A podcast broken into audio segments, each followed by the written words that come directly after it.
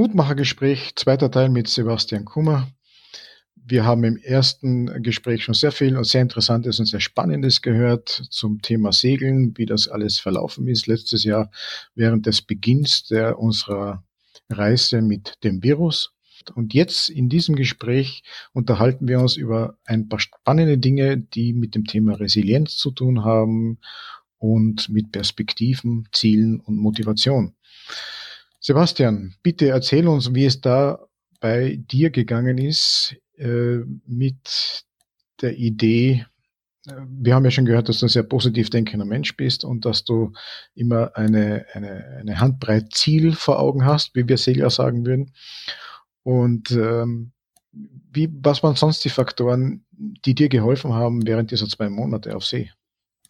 Ja, also ich äh, denke mal, ich habe hab immer gesagt, Können, Wollen, Mut und Ausdauer sind wichtige Faktoren. Also äh, ähm, und das, glaube ich, gilt auch für das Arbeitsleben ja und auch äh, eben fürs Segeln. Und ich wusste, dass ich äh, segeln kann. Ich wusste auch, äh, dass ich äh, ähm, gut alleine sein kann. Ich wusste, dass ich äh, mein Leben ganz gut organisieren kann, dass ich eh so viel ähm, zu tun hatte. Äh, die Motivation äh, war auch da. Ja, und irgendwie beim, beim Segeln bin ich immer äh, äh mutig, glaube ich. Und äh, was das Schwierigste eigentlich, glaube ich, auch für viele Menschen in der Krise jetzt ist, ist die Ausdauer. Und vielleicht hat mir geholfen, ähm, ich meine, wenn man den Leuten erzählt hätte, dass wir ein Jahr später immer noch in der Pandemie sind, dann hätten vielleicht noch viele Leute auch äh, verzweifelt. Also mir hat natürlich immer äh, bei der Ausdauer äh, geholfen, dass ich immer gedacht habe, ja, es, es geht ja irgendwie weiter. Es kamen immer irgendwelche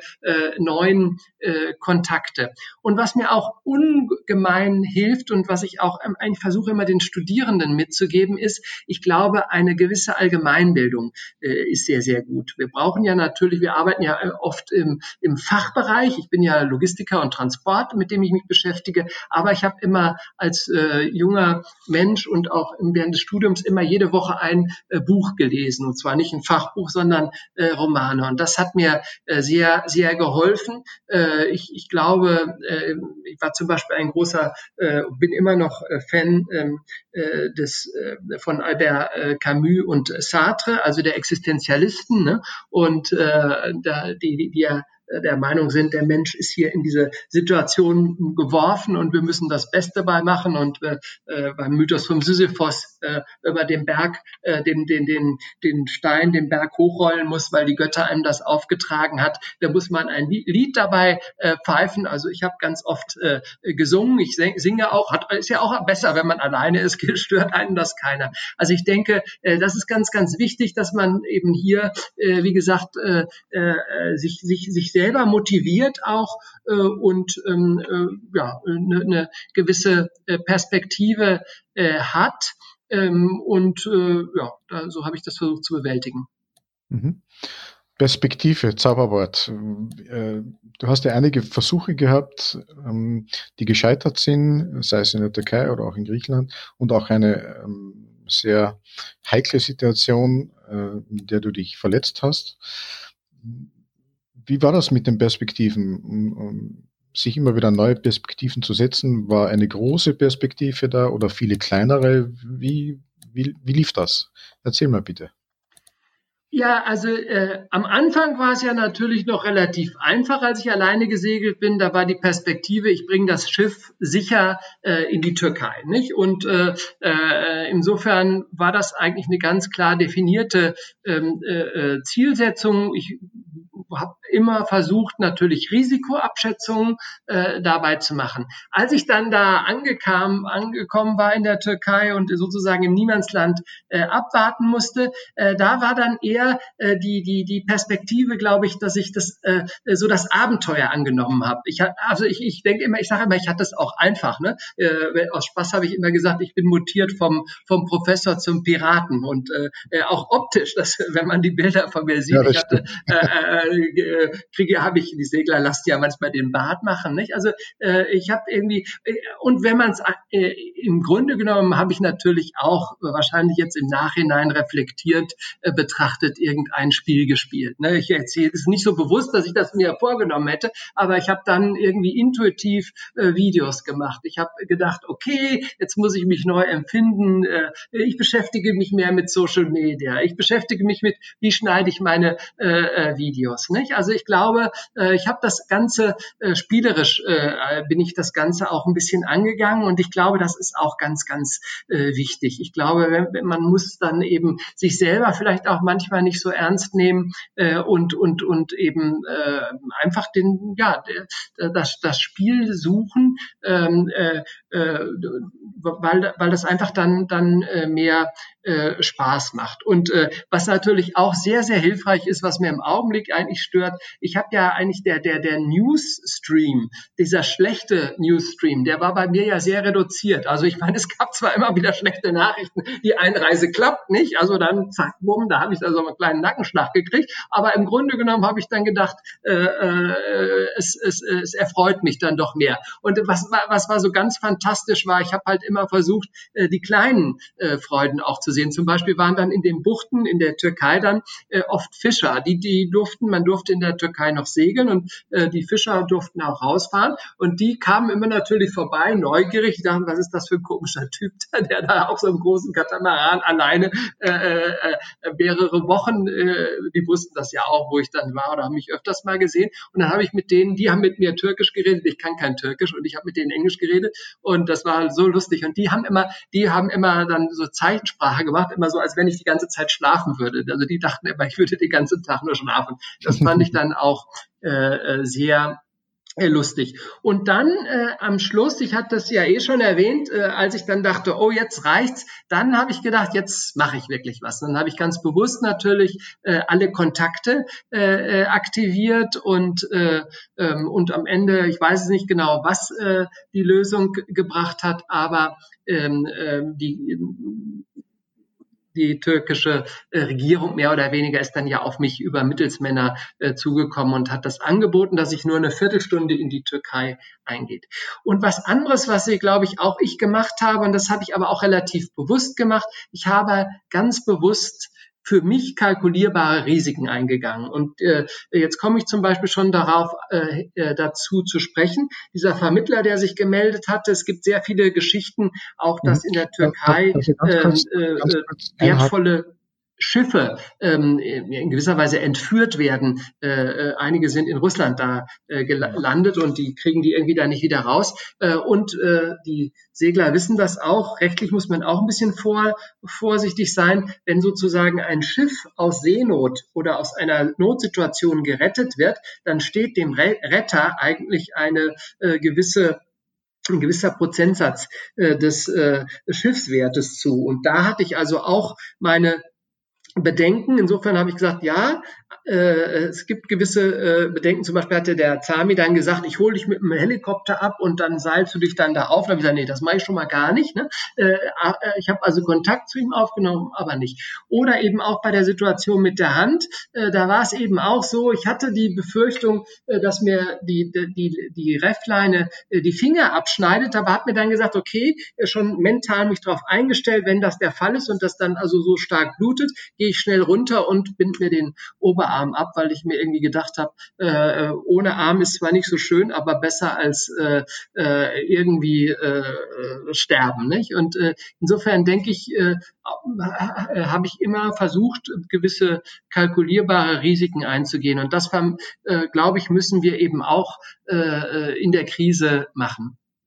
Also wenn jetzt so interessiert zugehört habe, dann gibt es einige Punkte, wo man sagt, hier kann ich Empowerment haben, Selbstführung auch leben.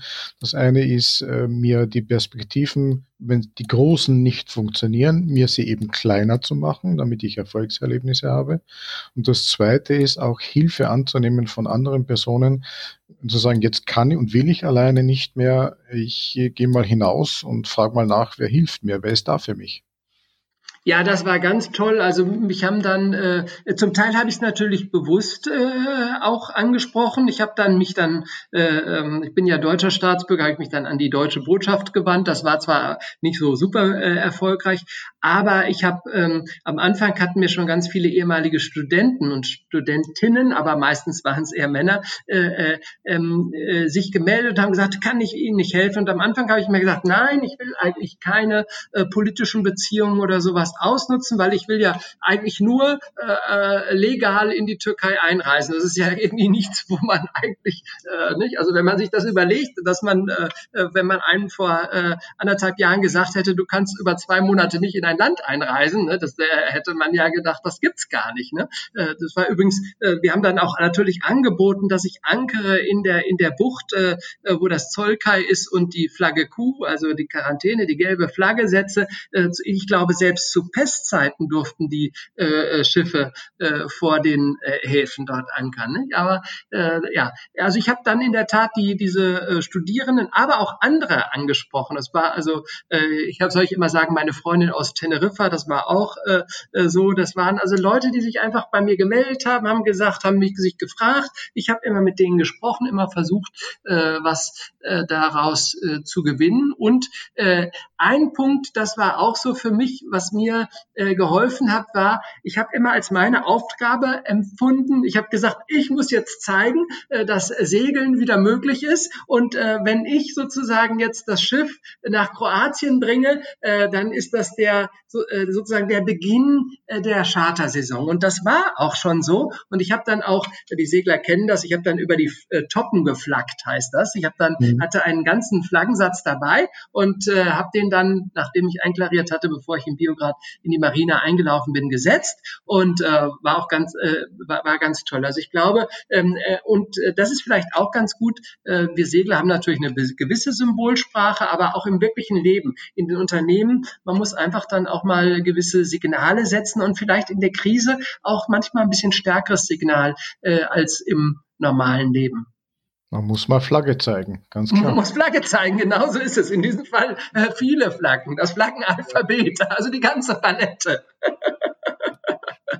Und das habe ich auch gemacht. Ich hatte nicht nur das Flaggenalphabet gesetzt, das ist das, was man macht, sondern ich hatte auch die Länder, durch die ich gefahren bin, auch gesetzt, dann nach hinten runter, auch als Dank natürlich dafür, mhm, weil im Grunde genommen äh, war ich äh, den äh, am Anfang sowieso äh, Frankreich, Portugal, Spanien. Da wurden wir noch wunderbar empfangen und äh, äh, alle waren noch froh, dass die Saison sozusagen starten würde. Und äh, ja, die Italiener haben mich auch, die italienische Coast Guard hat mich vor Sardinien äh, kontrolliert, sehr sehr freundlich, haben mich äh, äh, praktisch haben gesagt, hier pass auf, wenn du äh, anlegst, dann musst du 14 Tage in Quarantäne, äh, nicht und äh, also das war wirklich äh, gut und die Türken sowieso, die türkische Gastfreundschaft ist ja äh, bekannt äh, ähm, und äh, ich, von daher äh, dachte ich, dass das angemessen ist, den, den Staaten zu danken. Und natürlich Österreich, äh, das mein Heimatland ist und Deutschland, was äh, dessen Staatsbürger ich bin, natürlich habe ich auch gesetzt. Gibt es ein ganz großes oder mehrere kleine ähm, Conclusio, Conclusi, was in sagt man Mehrzahl, ähm, über diese Zeit, die du für dich selbst mitgenommen hast, die du auch anderen Menschen ähm, weitergeben kannst, teilen kannst? Ja, also äh, äh, erstens mal, äh, äh, als ich dann danach darüber nachgedacht habe und auch nochmal gelesen habe, sind mir ein paar Zitate aufgefallen. Und äh, äh, äh da, da gibt's äh, äh, ein Zitat von Pippi Langstrumpf, als sie ihren, ihren, ähm, äh, ihren Vater sucht und mit Thomas und Annika oder Tommy und Annika. Und da sind die in einem Sturm und die Tommy und Annika sagen, der Sturm wird stärker und Pippi sagt, das macht nichts, ich auch. Also ich glaube, äh, das müssen wir auch äh, entwickeln und ich ich hatte das in der Zeit entwickelt. Und das muss man sich, glaube ich, immer sagen. Äh, äh, wir müssen versuchen, mit den äh, Herausforderungen äh, äh, zu wachsen. Was ich auch lustig finde, ist, äh, äh, ich habe äh, sehr davon profitiert, dass ich mich auf meine Intuition verlassen habe und zum Teil sogar gegen äh, stupide Managementkonzepte. Zum Beispiel, ich bin ja Logistiker und da unterrichten wir immer just in time und niedrige Bestände. Ne? Und witzigerweise hatte ich zu Beginn meiner Reise genau das Gegenteil gemacht. Irgendwie, das Lustigste war eigentlich bei dem Gas, am Schluss war nämlich Gas auch bei mir knapp, äh, äh, das Schiff hatte nur eine Gasflasche und normalerweise hat man immer zwei Gasflaschen, kennen Sie, äh, tauscht man die dann. Und, äh, und, und ich bin, äh, ich musste ja äh, das Schiff abgeben und war eigentlich gar nicht dafür zuständig und deswegen habe ich gedacht, naja, soll ich jetzt eine zweite Gasflasche kaufen? Und im, im, im äh, Segelzubehör war die so teuer, da habe ich gedacht, nö, äh, kaufe ich nicht, aber dann beim Carrefour kostete, ich glaube, 60 Euro oder 55, weiß ich. Und dann habe ich irgendwie am letzten Tag, bevor wir abgefahren sind, diese zweite Gasflasche gekauft und äh, äh, wer immer mir dabei geholfen hat, äh, das war auf jeden Fall äh, genau richtig, weil ich dann eben keine, keine Probleme hatte. Äh, natürlich, was alle auch wissen, das habe ich, äh, äh, dass Angst kein guter Ratgeber ist. Das war in meinem Fall auch so. Äh, ich hätte natürlich auch für Angst sterben sollen und sagen, äh, ach so, und ich habe Philosophie studiert und da gibt es bei Ernst Bloch eine äh, sehr gute Unterscheidung zwischen Furcht und Angst. Also der sagt also, diese unbegründete, abstrakte Angst ist ganz schlecht, aber Furcht darf ich natürlich haben. Also so gesprochen, als die griechische Großkarte mir gegenüberstand, hatte ich irgendwie keine Angst, dass der abdrückt und mich irgendwie erschießt, weil ich dachte, das glaube ich nicht. Aber ich hatte ein bisschen Furcht, weil nämlich durch die Bewegung auf dem Schiff, dass sich der Schuss löst. Ne? Deswegen habe ich gedacht, möglichst schnell äh, und ähm, äh, ohne Probleme äh, das, da, das lösen. Ne? Also da, das heißt also, und das Gleiche gilt auch in den Buchten. Da habe ich natürlich, ich hatte gedacht, Mensch, da sind ja auch viele Flüchtlinge und wenn die das Schiff sehen, äh, kommen die nicht vielleicht auf die Idee einzubrechen. Ich habe natürlich immer nachts alles abgeschlossen. Ich hatte neben mein Bett dann immer ein Handfunkgerät gelegt, weil habe ich mir vorgenommen, wenn ich was höre, äh, rufe ich sofort auf Kanal 16 auch eingestellt, ähm, äh, Mayday, Mayday, Mayday. Aber ob es was genutzt hätte, weiß man nicht, aber es beruhigt natürlich. Ne? Mhm. Und ganz, ganz wichtig natürlich in Alternativen denken. Das habe ich ganz, ganz stark gemacht. Ich hatte schon erwähnt, ich habe ja äh, Monte Athos angemacht und dann haben wir den Türken allein schon, ich glaube, drei äh, Alternativen vorgeschlagen. Eine ist auch ganz lustig. Er hat mir gesagt, dann lass doch das Schiff, mit dem ich hier zurücklegen soll, ich will gar nicht in die Türkei einreisen, sondern wir tauschen auf hoher See. Hätten wir auch auch gemacht. Wenn nicht viel Wind ist, geht das. Da kann man beide Schiffe aneinanderlegen und hätten die Sachen rübergebracht. Ne? Also wir haben immer versucht, in Szenarien zu denken, Alternativen äh, äh, zu denken.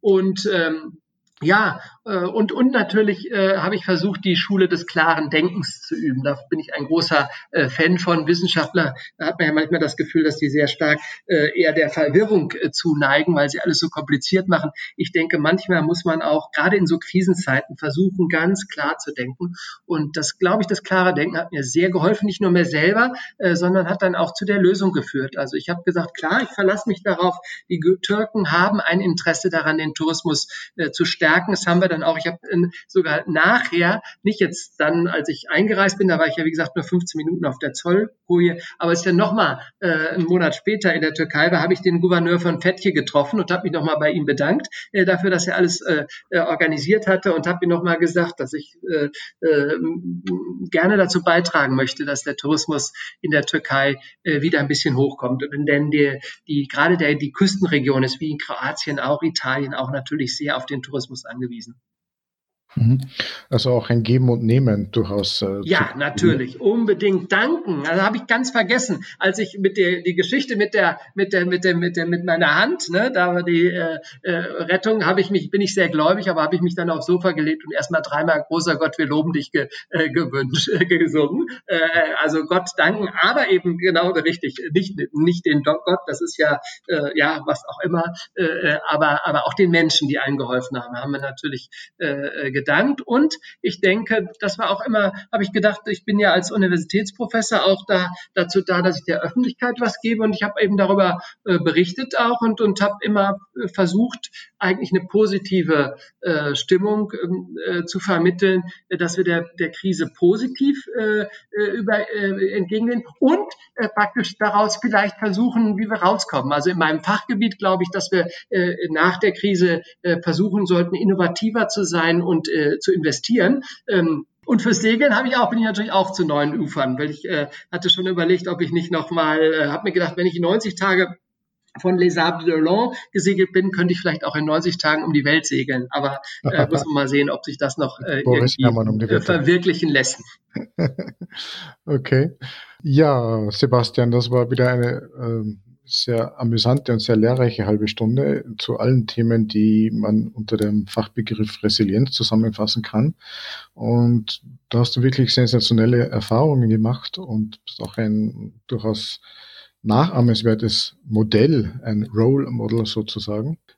Ja, Sebastian, herzlichen Dank für die Ausführungen. Die waren wieder sehr, sehr interessant. Alles rund um das Thema Resilienz mit sehr vielen Faktoren. Wir könnten jetzt hier noch eine ganze Weile miteinander sprechen.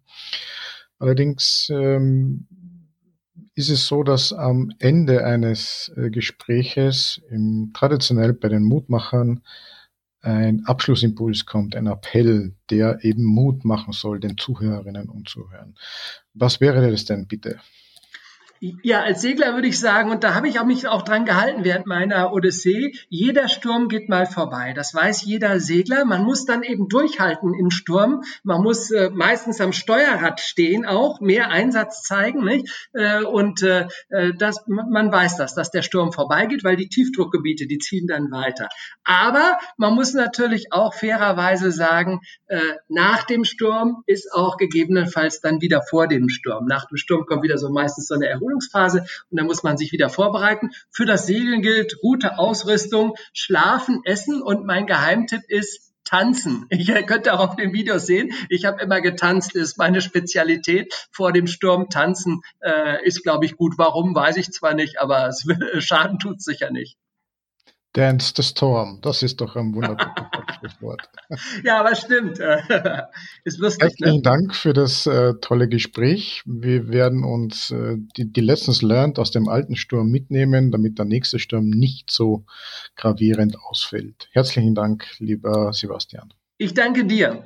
Kenne ich die relativ gut, die ganzen Sachen und das äh, äh, ist eben sehr viel Erfahrung auch meiner Meinung nach. Ne? Das ist also auch bei dem bei der Tide, ja klar, du kannst viel äh, kalkulieren und die die ähm, die, äh, äh, die Strömung, genau, wann, wann sind die Hochwasser, Niedrigwasser, äh, ablaufendes Wasser, auflaufendes Wasser und so und kannst die Kurven, aber ist ja auch heute irre, ne? wenn ich das überlege, ich war auf der Lagoon 50, mit der ich über den Pazifik gefahren bin, da hast du dann die, die heute die äh, Navionics, wenn du eine gute Version hast, ne, da zeigt er dir die, die Tidenkurven an, ne? das mhm. ist so irre, ne? Ja. Auf, dem, auf dem Bildschirm, ne?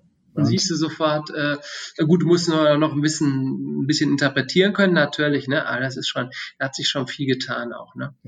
Aber ich finde das immer eine gute Idee, wenn man äh, auch Kartenarbeit macht, Arbeit macht, weil du kriegst ein anderes Verständnis dafür. Und Navionics bedienen kann jeder, der mal ein bisschen halbe Stunde Zeit hat und, und sich da reindenkt aber die Karten zeichnen und Tabellen rausschauen und Wetter schauen und so, das ist schon eine interessante Geschichte. Ja, ja, ist natürlich das Verständnis, das stärkt enorm das Verständnis, ne? Das ist schon so, ne? Das ist äh, äh, und dann siehst du das auch, ist sicherlich sehr hilfreich, ne? Ja, absolut. Und, äh, und dann, wir haben auch, wobei ich sagen muss, habe die Ehre, also ich bin ja da in der Sable d'Olonne, ne, da haben wir auch Gut, wir haben natürlich sind mit mit ablaufendem Wasser rausgefahren, ne? Äh, und dann, aber es ist eigentlich nur der Kanal, ne? Da, weil wenn du dann praktisch in die Biscaya äh, äh, kommst, du dann schon, bist du schon sofort äh, in Gewässern, wo zwar auch Strömung, da ist Strömung, ne? Aber äh, das gleicht sich dann über die, wenn du da, wir sind zwei Tage, zwei Nächte durch die Biscaya gesegelt, das gleicht sich dann halt irgendwie aus. Ne? Mhm. Und optimal, was weiß ich, wenn eine Regatta segelt. Und dafür brauchst du dann wiederum auch fast ein, äh, äh, was weiß ich, Predict Wind mit einem äh, Strömungsmodell oder so, äh, der dir das dann den Abgleich macht, ne? weil, weil du ähm, gibt ja dann praktisch Windströmung äh, für, die, für die Geschwindigkeit. Ne? Hm. Klar, das ist eine andere Liga.